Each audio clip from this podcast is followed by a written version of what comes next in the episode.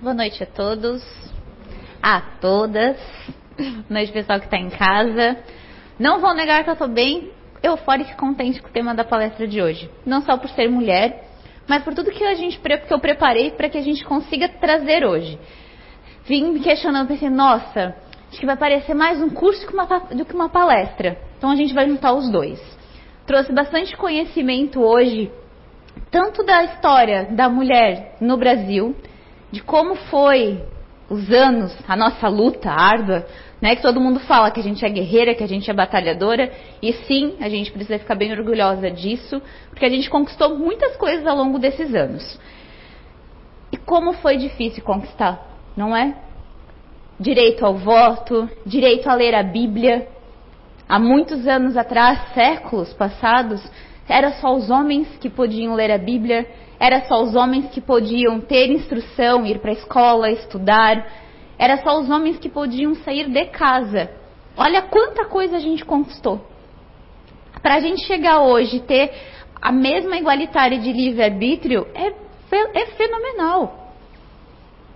Quantas pessoas antes, aonde tinham reuniões, seminários, ministérios, era somente 100% por homens.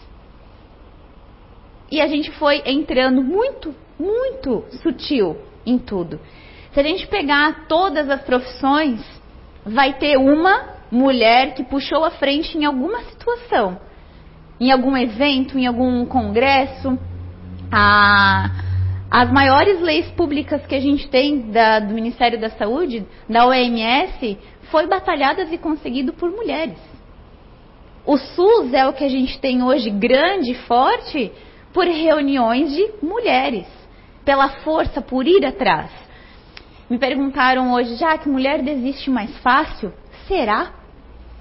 Ou desde a época das cavernas a gente é educado pelos nossos instintos de proteção materna, de prole, a demonstrar mais força.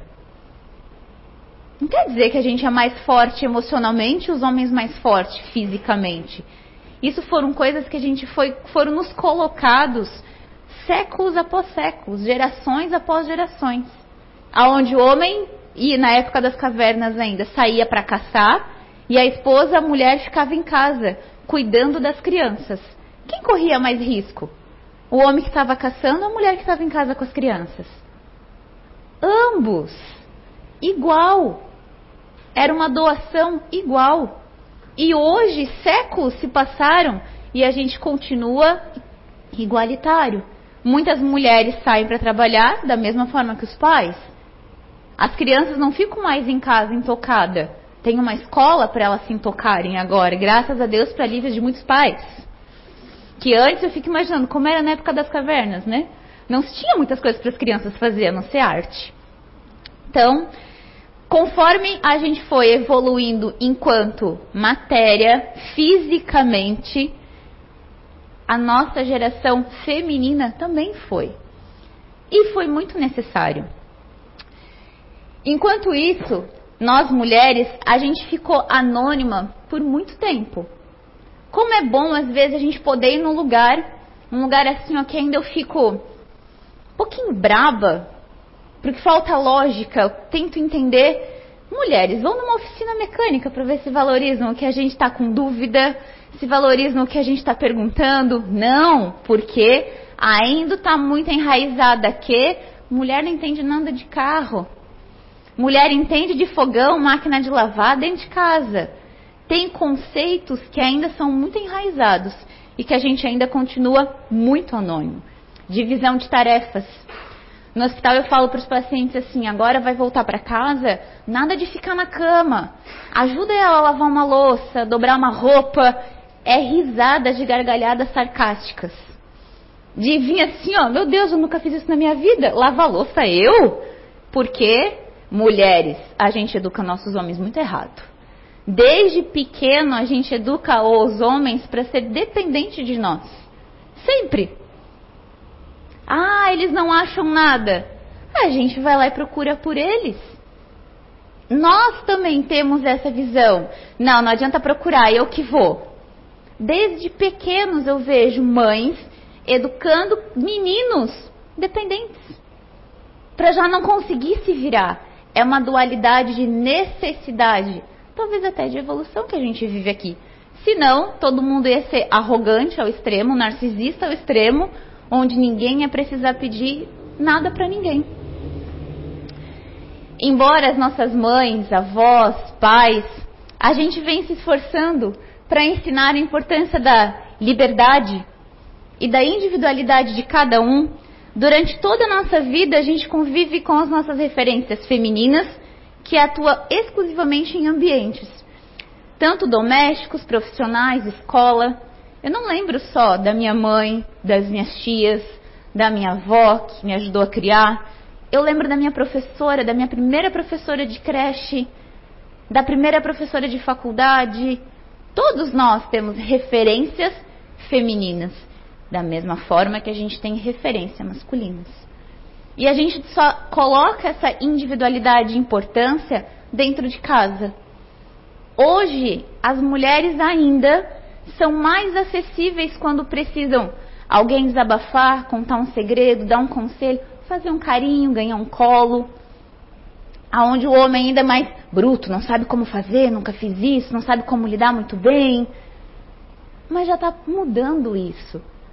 Já vivo, já convivo mais com crianças e adolescentes mais carinhosos e mais sensíveis no olhar, na gentileza, na educação não só pelo momento que a gente está vivendo, mas pela necessidade de individualizar algumas coisas, de equiparar algumas coisas. E como foi então a nossa ascensão profissional no Brasil? Em 1879, as mulheres ganharam o direito de cursar a faculdade no Brasil. Contudo, as que seguiam o caminho eram muito criticadas. Eram as pessoas Hoje a gente fala as revoltadas, as que ninguém tomava conta, as que não iam ter sucesso, todos os pejorativos que a gente hoje dá para uma pessoa irresponsáveis, era a parte que as mulheres mais tinham, que não vai casar, que ninguém vai querer, que ninguém, nenhum homem ia querer uma mulher dessas dentro de casa. Olha todas as críticas que foi ouvido lá.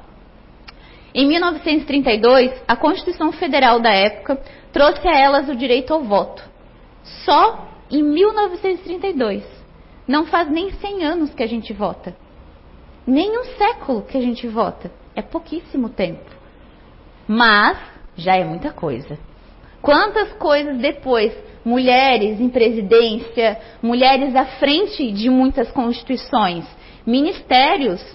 Quantos? A gente não está falando só de política. Quantos reitores de faculdade hoje são mulheres? coisas que não existia. Elas não podiam nem fazer faculdade, quanto menos ser reitora da faculdade. 1960, a primeira pílula anticoncepcional foi comercializada. Antes a mulher era comércio de prole, de filhos, de procriação. Eu sou filha única. Minha mãe vem de cinco filhos. Minha avó vem de 18. Não se tinha anticoncepcional na época que a minha avó nasceu. Na época que a minha mãe nasceu, ainda estava se engatinhando. Hoje em dia se tem mais, se tem outros métodos ainda. Pela necessidade de evolução. 1962, com o Estatuto da Mulher casada, as mulheres não precisavam mais da autorização do homem para trabalhar. 1877, 1977, com a lei do divórcio, a mulher passou a ter o direito a pedir a separação caso estivesse infeliz no casamento. E antes era obrigada a ficar, ou era como ainda tem algumas religiões que falam, vou te devolver. Era uma vergonha mulher ter lá na, no estado civil separada, divorciada. Não era uma vergonha? Era. Eu não sou dessa época de 77, eu sou de um pouquinho depois. Mas eu lembro que quando a minha mãe se separou, ela não falava que ela era separada ou divorciada. Ela falava que ela era solteira. Por causa das críticas que já existiam, ainda existiam por 1990 para frente. Hoje, nossa, mas você é separada? Hoje a gente já tem, ai, se separa mesmo, a gente não precisa disso, não precisa daquilo. A gente se apoia muito. Por isso que os casamentos resistem poucos hoje. Porque a gente tem, a gente como sociedade, temos mais constituições e leis. E um pouquinho mais de livre-arbítrio também. Ou até mesmo imaturidade. 1988 foi estabelecido o direito à licença maternidade por 120 dias. Um grande avanço para a sociedade pois até 1934 esse direito não existia. Não se podia ter licença maternidade, não se tinha creches nessas, nessas épocas. Fiquei pensando quando eu vi essa data: o que, que você fazia com as crianças? O que, que você fazia com as mães? Como? Como que existiam isso? Era só o pai que provia e os filhos mais velhos. E eram aquelas famílias onde tinha 15, 18, 20, 25 filhos. A mãe ficava em casa cuidando de todo mundo. Não era assim, gente? Os mais velhos cuidavam dos mais novos e o pai trabalhando trazendo dinheiro para todo mundo. Porque não tinha escola para todo mundo? Não tinha. Muito mais licença maternidade. Como é que iria se fazer? 2002, atualidade, né? Só nesse ano foi retirado do Código Civil um artigo que permitia aos homens a anulação do casamento, caso descobrissem que a esposa não era mais virgem. 2002. Até 2002, se eu casasse, não fosse virgem, meu marido podia, meu marido podia me devolver. Eu achei isso, olha, muito curioso. Como sensação de pureza. A gente conquistou isso há 20 anos atrás pouquíssimo tempo. Maioria de nós que estamos aqui na sala, a gente já passou dos 20 faz tempo. Pecado, eu quase nenhum, né, gente? Eu tô ali, ó, beirando os 20. É recente, não é? Coisas que a gente nem imagina. Já que, mas ainda tem povos e religiões que ainda tem isso, sim. Vamos voltar. Isso é a história das mulheres no Brasil. E no Brasil, a maioria das nossas religiões, na nossa Constituição, isso não existe mais. Amém. 2006. Criação da Lei Maria da Penha, dando às mulheres mais força para combater a violência doméstica. Muitas leis foram criadas. A lei onde a mulher poderia se divorciar, poderia estudar, poderia casar, se separar quando ela quisesse, poderia ter direitos iguais aos outros, a qualquer humano. Até direito de não sofrer violência, seja doméstica, psicológica ou qualquer tipo de agressão ou rebaixamento social, às vezes. 2015, essa tá fresquinha. A lei do feminicídio foi aprovada, salvaguardando ainda mais a liberdade da mulher. E por que foi, foi liberada? Porque começou-se o quê? A ter mais. Muito mais. As mulheres, conforme a sociedade, a humanidade vai tendo informação, o que, que a gente fica? Sabido, né? Não é sábio, é sabido. A gente acha que sabe das coisas. E a gente vai conquistando muito e começa a ter muita briga de, de ego, muito medo, muita imposição, muita violência psicológica e física aonde a gente começa a ter os ataques, os abusos, as opressões, ainda se tem. Não, você não vai ser nada sem mim. Não, sem mim lá fora você morre da fome. Gente, a gente ainda tem. Todas as semanas, se eu falar todos os dias, vou estar exagerando um pouco, mas não foge muito. Toda semana, pelo menos cinco pessoas, mulheres, aparecem no hospital onde eu trabalho por violência doméstica. De sete dias, cinco pessoas aparecem. Tem dias que a psicóloga que trabalha no serviço de emergência atende só violência doméstica. Das mais diversas. Tem muitos casos, porém pouquíssimos divulgados. Então, a presença feminina incomodou muito. A gente é muito maioria. Em população, se tem muito mais mulheres do que homens. Às vezes até por necessidade. Necessidade de buscar, de evoluir, de ir, de conquistar. Mulher é mais de ir buscar as coisas, de não dar um embaque, por evolução, não por ser melhor do que ninguém. Isso é um conceito de ser melhor ou pior que nós, espíritos encarnados, damos. Porém, tudo que a gente quiser demonstrar e conquistar, a gente tem que começar a educar as nossas crianças assim. Tem uma, um casal de amigos meus, ela, eles tiveram. Ela teve o primeiro filho com 16 anos. Hoje o filho está com 16 e ela tem mais duas pequenas. Ele ajuda a fazer tudo dentro de casa, normal. Ela, esses dias dei parabéns para ela pela forma que ela lidava com isso. Ela falou, Jaque, ela falou para mim, eu preciso criar ele para que ele seja gentil, amável, não só comigo que sou a mãe, mas com qualquer outra mulher. Eu não quero que ele venha me falar só que ele me ama e eu acho isso bonito. Eu quero que ele sinta isso.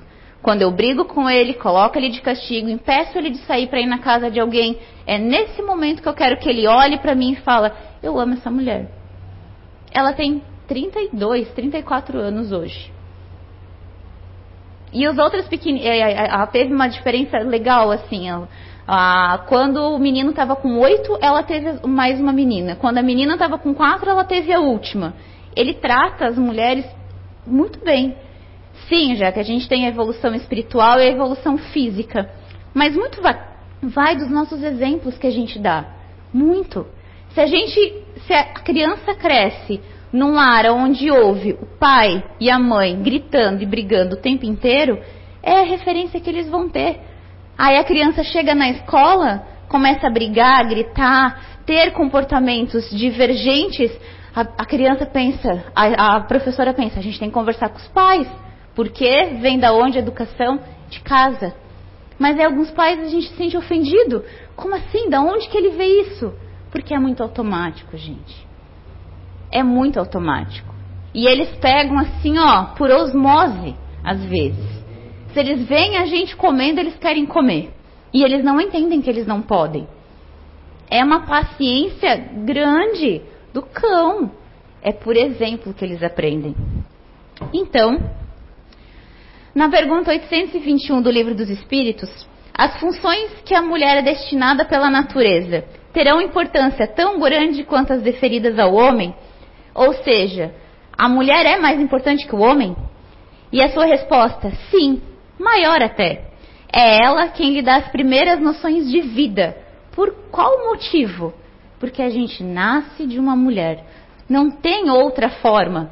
Desconheço ao menos. Não tem. A gente precisa vir pelo um corpo feminino.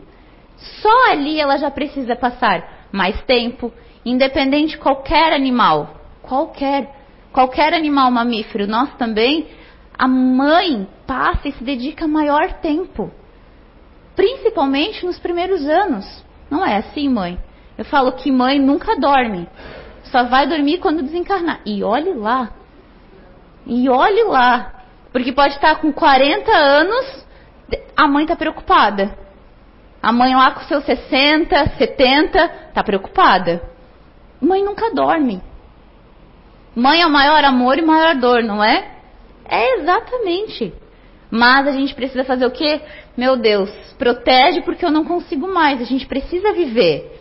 Como é ruim a gente ter as nossas mães nos nossos pés? Não é ruim? Mãe, eu tô bem, mãe, mas é aquela sensação de será que tá tudo bem mesmo? Minha mãe, ela chega a sonhar comigo três dias seguidos, ela pensa, hum, tá acontecendo alguma coisa, essa menina não tá me falando. Daí ela manda mensagem pro meu marido, Lu, tá tudo bem com a Jaque? Daí ele fala assim, tem falado com a tua mãe essa semana? Eu fico pensando, ah, eu acho que eu só dei bom dia e boa noite. Aí ela já liga a anteninha, tá muito sumida, tá acontecendo alguma coisa. Tá doente, tá ruim, tá com problema, não quer falar, porque é instinto. E às vezes nem é.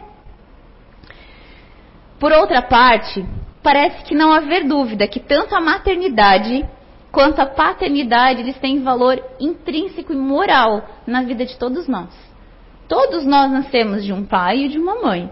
Independente se hoje a gente vive numa constituição adotada em outras condições, criada por vô, por vó, por tia, mas a gente teve um início.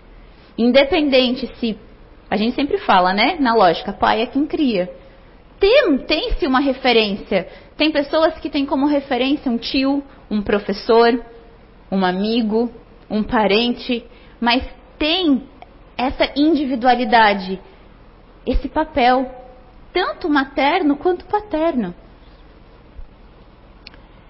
Entretanto, a gente não pode esquecer que a mulher incumbe a realização de tarefas especiais, a começar pela educação dos filhos, geralmente em parcela de maior tempo, por ficar mais tempo conosco. E como já sabemos, a educação é o conjunto dos hábitos adquiridos e dos exemplos também. No meio espírita, a gente tem vários homens, papéis masculinos de referência, não tem? Aqui a gente tem cinco: Allan Kardec, Leon Denis, Bezerra de Menezes, Chico Xavier, vários nomes importantes. Quem sabe os nomes das mulheres do meio espírita? As mulheres que deram luz, vida a esse espiritismo. Poucas. Ah, já que eu sei de uma escritora, Zíbia Gaspareto. A gente lembra de autoras. Porque a gente lê, que é o meio que a gente está agora. Mas, até a Zíbia Gaspareto chegar na na nossa mão, muita coisa antes aconteceu por meio de mulheres. E todas elas, em suas participações no cenário espírita, mostram uma coragem e um espírito inovador que contrariou muitos preconceitos e estereótipos da época. Imagina se a gente não podia estudar, mulheres não podiam ir para a escola, imagina participar de qualquer religião, qualquer culto, qualquer encontro, quando aconteciam, elas eram taxadas de bruxas, hereges e das críticas as mais profundas. E não foi diferente com cada uma delas que a gente vai conhecer. A gente vai dar luz para elas hoje. Então, a condição da mulher ou do homem é apenas uma maneira de a gente experienciar a existência que a gente está. Só nessa encarnação. Todos nós aqui já fomos homens e mulheres. O que separa é uma encarnação para outra. E a bagagem que a gente vai estar tá trazendo. Somente. Eu acho que é por isso que a gente luta tanto para os direitos serem iguais. Porque espiritualmente é só o corpo que é diferente. Se até hoje as mulheres enfrentam o preconceito, imagina como era na época. O pensamento retrógrado afeta o público feminino de maneiras diversas inclusive a relação à mediunidade e à espiritualidade. Para se tornar um pouquinho mais dinâmica, vocês não ficar ouvindo só a minha voz, a gente vai ouvir um ver um vídeo bem dinâmico, bem explicativo, das talvez as cinco ou três principais mulheres do meio espírita.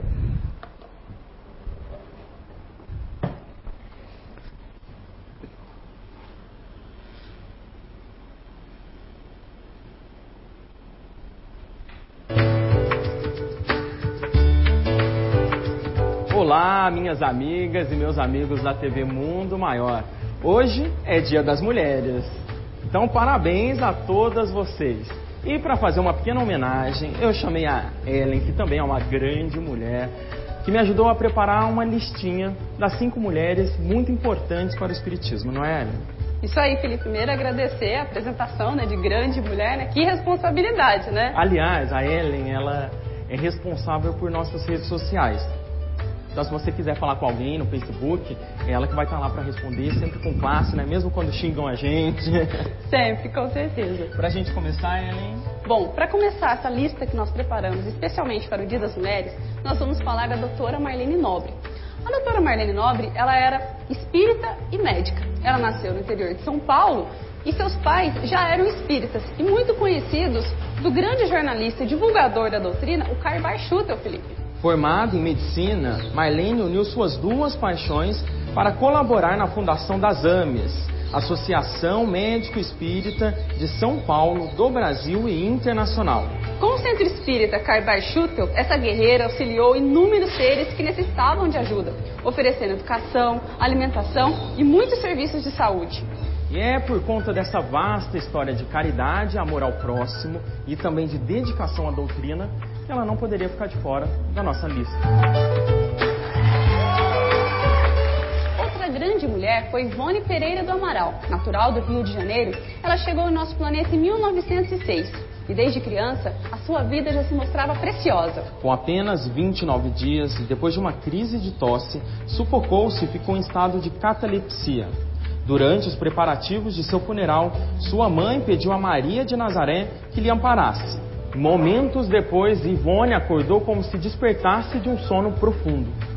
Felipe, aos quatro anos de idade, ela já se comunicava com espíritos como o Dr. Bezerra de Menezes, o Camilo Castelo Branco e o Frederic Chopin. Desencarnou em 1984 e, em seus 54 anos de atividade espírita, escreveu diversas crônicas, contos e romances, dando atenção especial aos espíritos suicidas. Mulher de destaque para o espiritismo foi a Amélie Gabrielle Baudet, também conhecida como Senhora Kardec, por ser a esposa do codificador da doutrina espírita. Nascida na França em 1795, ela era professora de letras e belas artes e foi em 1832 que se casou com Kardec. Ela batalhou arduamente em favor da educação, chegando até a ministrar aulas gratuitas em sua própria casa. Seu lar era foco de reuniões que agregavam um grande número de participantes, até que chegou ao ponto de fundar a Sociedade Parisiense de Estudos Espíritas, em 1857. Após o desencarne de Kardec, ela não cessou as suas atividades em prol do esclarecimento da humanidade. E em 1883, retornou à pátria espiritual. Agora nós vamos falar da Joana d'Arc. Ela nasceu na França em 1412 e teve a sua vida marcada por trágicos acontecimentos. Ainda na infância, ela presenciou o assassinato de membros da sua própria família. De acordo com o espírito de Humberto de Campos, por meio de Chico Xavier, Joana d'Arc teria sido a última encarnação de Judas Iscariotes na Terra. Aos 13 anos, começou a ouvir vozes e receber mensagens de espíritos que se diziam santos. Nessas mensagens, ela era orientada a ajudar seu reino em combate com a Inglaterra. Seguindo os conselhos, Joana d'Arc cortou o cabelo, vestiu-se como homem e começou a treinar com os militares. Em 1430, durante uma batalha em Paris, ela foi capturada e vendida para os ingleses, que a acusaram de praticar feitiçaria devido às suas visões. Visões essas que hoje nós sabemos se tratava de mediunidade. E foi por conta disso que ela foi condenada à morte e queimada viva em 1431. Agora nós vamos falar da mãe de todos, um grande exemplo de esposa, mãe e mulher. Nós estamos falando de Maria, a mãe de Jesus. Maria morava na Baixa Galileia e era esposa de José, um simples carpinteiro. Teve um papel mais que significativo na história de vida de Jesus, estando presente em suas pregações do Evangelho e aos seus pés durante sua morte. Mulheres como Maria certamente fazem com que o planeta caminhe para a regeneração. Ellen, mas qual que é a importância de Maria pro Espiritismo? Felipe, Maria, ela deu à luz a Jesus, nosso grande irmão e mestre da doutrina espírita. Entendi. Bom, e com Maria, a gente encerra a nossa lista de mulheres importantes para o Espiritismo. O que, que você achou? Faltou alguém? Então deixa aí nos comentários, interage com a gente, com a Ellen, que está lá no Facebook, para conversar com vocês. É isso aí, e um feliz Dia das Mulheres para todas nós. Grande abraço e até a próxima.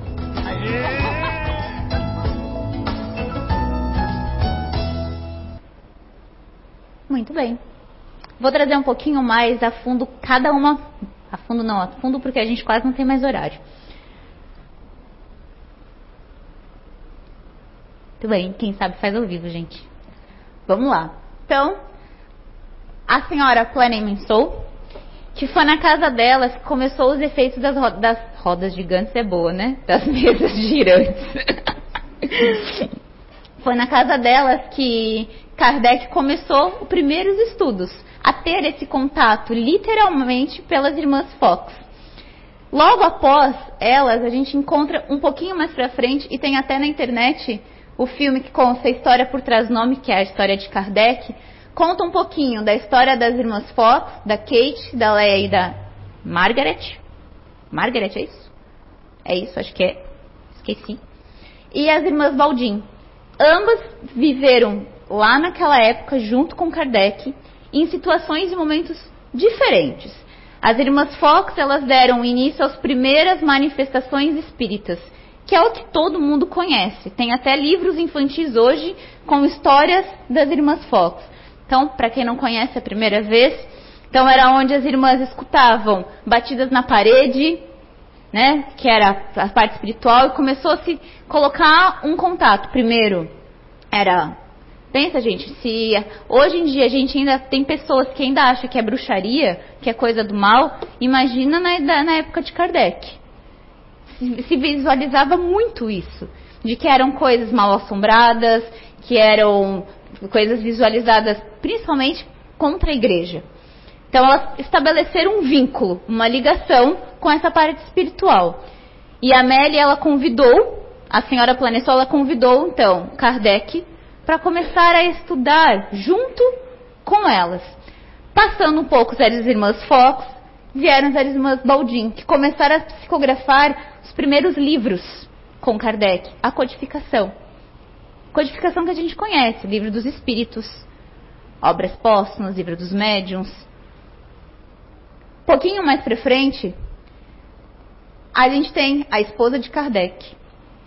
A esposa de Kardec foi uma grande esposa. Por muitas vezes ele foi muito perseguido, muito durante toda a história. E ela foi aquela mulher forte, guerreira, determinada, que é onde a gente pode colocar, por na, atrás de um grande homem existe uma grande mulher. E essa era a Mary Gabriele, a senhora Kardec. Mesmo depois de Kardec ter morrido, ela continuou todo o legado dele. Quando ele começou nos estudos com a irmã Fox, ela abandonou toda a família, largou a família para se dedicar a essa vida do estudo do espiritismo. Para ela fazia muito, muita lógica. Aline Carlotti, ela era uma médium de psicografia e psicofonia da época, em que Allan Kardec investigava as manifestações no mundo espiritual.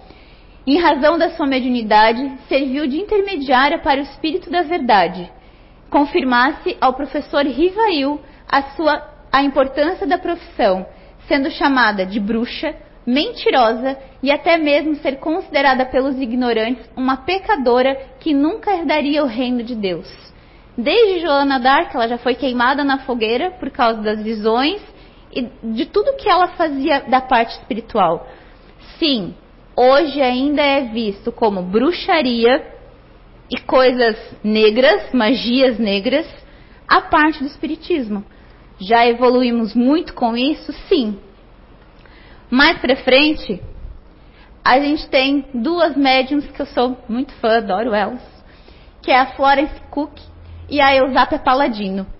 A Florence, ela nasceu lá em 1856, numa cidadezinha da Inglaterra, e ela foi a primeira médium que os ingleses obteram materialização em luz plena, em luz viva sem no escuro, sem média luz, nada. E ela começou com as materializações parciais, permanecia consciente e ela vinha através, entrava em transe por o espírito da Kate King. Se a gente for procurar, e nos cursos de espiritismo a gente vai trazer com profundidade um pouquinho mais das histórias delas, é só para dar aquela assim, ó, pincelada e deixar vocês com gostinho de quero mais. Como se deu a história da Florence com a Kate? A Florence ela começou a mediunidade aos 15 anos. Ela escreveu uma carta falando sobre a mediunidade dela e os, os, os cientistas da época, já, já o movimento espírita estava muito no início ainda, começaram a investigar ela então. A doutrina espírita teve eterna gratidão à menina de 15 anos que, sacrificando sua juventude nos laboratórios dos sábios, né, dos cientistas, prestou os mais relevantes serviços da comprovação científica da imoral obra de Allan Kardec.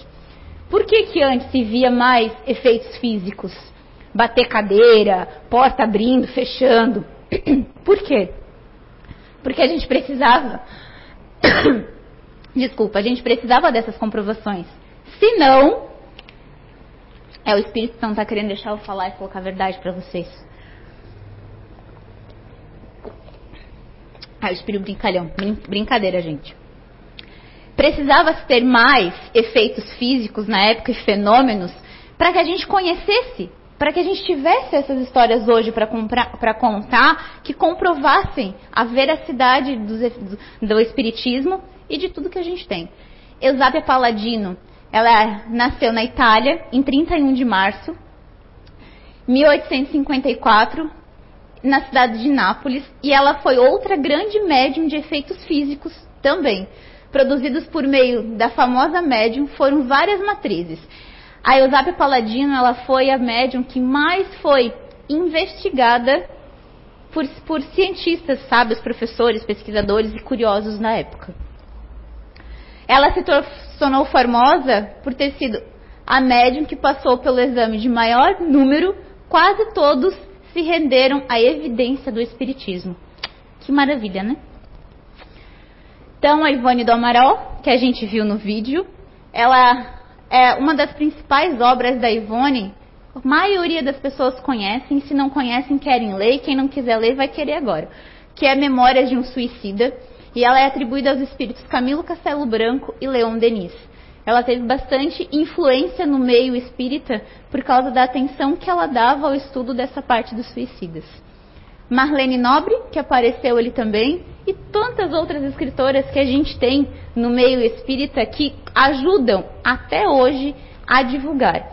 Não tem como a gente trazer todas, né? E além das mulheres físicas, a gente tem no, na parte espiritual as que nos auxiliam um pouquinho do lado de lá. Então, Joana de Ângeles, que se tornou conhecida como a média do Divaldo Franco. A irmã Sheila é um espírito benfeitor conhecido pelo seu trabalho de cura espiritual realizado nos dois planos, a enfermeira do alto, como ela é chamada. Da onde que vem esses nomes? Se vocês forem pegar alguns livros na revista Espírita, vocês vão encontrar na, embaixo Espírito da Verdade, ou o próprio Evangelho, Espírito da Verdade. Ah, isso é dali. São essas pessoas que a gente está falando. Vão pegar, a gente pega os livros e as obras do Divaldo e tá lá, ah, pelo espírito Joana de Ângeles. Quem era Joana de Ângeles? Tem um filme dele que é maravilhoso. Meimei, Meimei a gente vê bastante. Quem tem o costume de ler mais dentro da doutrina, vê bastante. Então, Meimei é um pseudônimo de Irma de Castro Rocha. Eu não sabia. Para mim, Meimei era um homem. Quando eu li que Meimei era uma mulher, eu falo, como eles precisavam, às vezes, até. Eu me questionei, qual motivo eu juntei Meimei a nome masculino? Não sei onde eu cheguei, mas tá tudo certo. Então, Meimei enviou a sua primeira mensagem psicografada através de Chico Xavier após 50 dias do seu desencarne. Depois disso, continuou se manifestando contribuindo com a publicação de livros como Pai Nosso, Amizade, Palavras de Coração, Cartilha, é aqueles livros pequenininhos que a gente abre rapidinho e tem uma, aquelas mensagenzinhas. É essa. Alta, da Costa, Alta de Souza foi uma poetista brasileira da segunda geração romântica. Aos 24 anos, lançou seu primeiro livro intitulado Horto, uma obra que fez bastante sucesso na época. Pouco tempo depois da publicação, Alta desencarnou em razão de uma tuberculose. Mesmo do outro plano, ela continuou escrevendo e tornando-se uma poetisa espírita. Da mesma forma que Fernando Pessoa desencarnou e continua psicografando livros e poesias, a Alta também. Já finalizando, indo para o nosso finalzinho, papel da mulher ela vem sendo muito imensa em várias vidas dos povos, na vida de cada um. Não é só a nossa mãe, não é só a nossa avó, a nossa tia que tem referência e poder. Nós temos isso. E não é o homem que a gente tem que dar o título de maior força. Não é a mulher que tem que ser mais forte, determinada, corajosa, incrível, maravilhosa e todas as os adjetivos. É a nossa existência. A nossa existência é imparcial e individual. Nós que colocamos separações de importância ou não para sexos, pessoas, deveres. Somos nós. Essa é a nossa crítica. A gente conquistou como papel feminina muita coisa de liberdade? Sim. Vamos, a, aos poucos vai se conquistar mais? Sim. Mas que isso não seja uma guerra onde dentro de casa um tem que ser melhor ou pior, um tem que estar tá certo e o outro errado. Não. Lembrem-se que a gente é uma experiência de espírito. Trouxe um pouquinho de, da história porque eu acho muito importante a gente conhecer tudo que aconteceu antes da gente chegar aqui. O que tem por trás? Quem são os nossos antepassados? Não só avô e vó, mas quem é o nosso antepassado na doutrina espírita? Quem formou essa nossa história? As diferenças físicas que influenciam o comportamento psicológico da mulher são indícios de que há um planejamento superior a respaldar o amor feminino, considerando uma das forças mais respeitáveis na criação divina.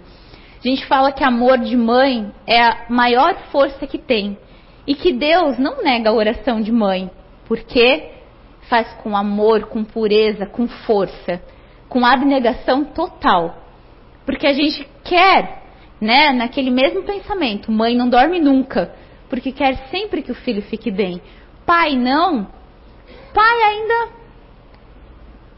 passou-se ainda de geração de que pai não tem essa necessidade, mas tem a obrigatoriedade de amar tanto quanto a mãe. A maternidade é uma das missões sublimes concedida à mulher, a qual tem grande poder no papel de educadora, pois gera em seu próprio seio e sustenta a infância dos homens do amanhã. Isso é só uma frase que fala: mulheres, a gente ama demais os nossos homens e a gente educa errado eles. Eduquem eles para serem livres, individuais, sem ter essa necessidade. Maior parte dos homens que sofrem problemas emocionais, sim e não. Não tem um melhor, um pior. Não é um jogo, é igualitário. Mas, mulher, por estar mais dentro de casa, ter que ter mais paciência com as crianças, acaba sendo mais amável, afável. O colo de mãe, comida de mãe, agrega e acolhe muito. Muito. Não precisa, às vezes, nem de, de muita coisa. Como é gostoso, às vezes, a gente poder chegar em casa, homens, e a mulher perceber, não foi um dia legal hoje, né? E a mulher servir de terapeuta em casa, terapeuta do lar. É muito bom, é importante. Mas como é importante também, não só no dia de hoje da mulher, os homens voltarem e prestarem essa mesma mesmo ato igualitário com amor. Então, para terminar, a mulher respeitada, honrada, de entendimento esclarecido é que faz a família forte e a sociedade grande, moral e unida. Quem hoje está vivenciando uma experiência como homem, na próxima ou nas próximas pode vir como mulher que a gente aprenda nessa vida as coisas simples do amor, da maternidade, da união e da individualidade. Não de ser mais ou menos, mas que a gente possa ser igual. Nosso corpo, a gente deixa ele em algum momento. Como vai ser a nossa próxima existência? Se questionem como seres de bem, pessoas, homens. A parte de respeito a gente não tem só em casa, a gente tem em qualquer lugar. A mensagem que eu queria deixar para vocês é: a nossa história vem tendo tantos enlaces e coisas legais, coisas positivas, coisas boas, engraçadas, porque é feito por nós, pela nossa sociedade. Então, vamos ajudar a construir pessoinhas, serzinhos melhores pela nossa educação, pelo nosso amor e pelo nosso exemplo. Muito obrigada a todas e feliz dias para todas nós.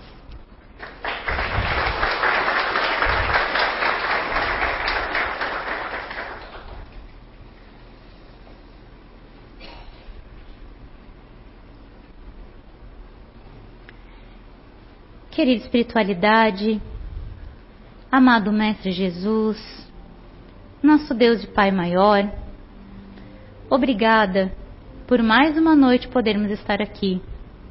Obrigada por todas as trajetórias, estradas e histórias que a gente tem para ouvir, nos embasar e seguir firmes nessa jornada. Estar aqui nessa encarnação, vivenciando, amando, são atos de coragem, de entrega e de muita, muita auto, autocrítica, autoesforço, autocuidado. Que a gente possa, querida espiritualidade, nos cuidar, sermos amparados e cuidados por vocês com muito amor, com muita fé e muita perseverança. Obrigado, Deus de amor, que assim seja.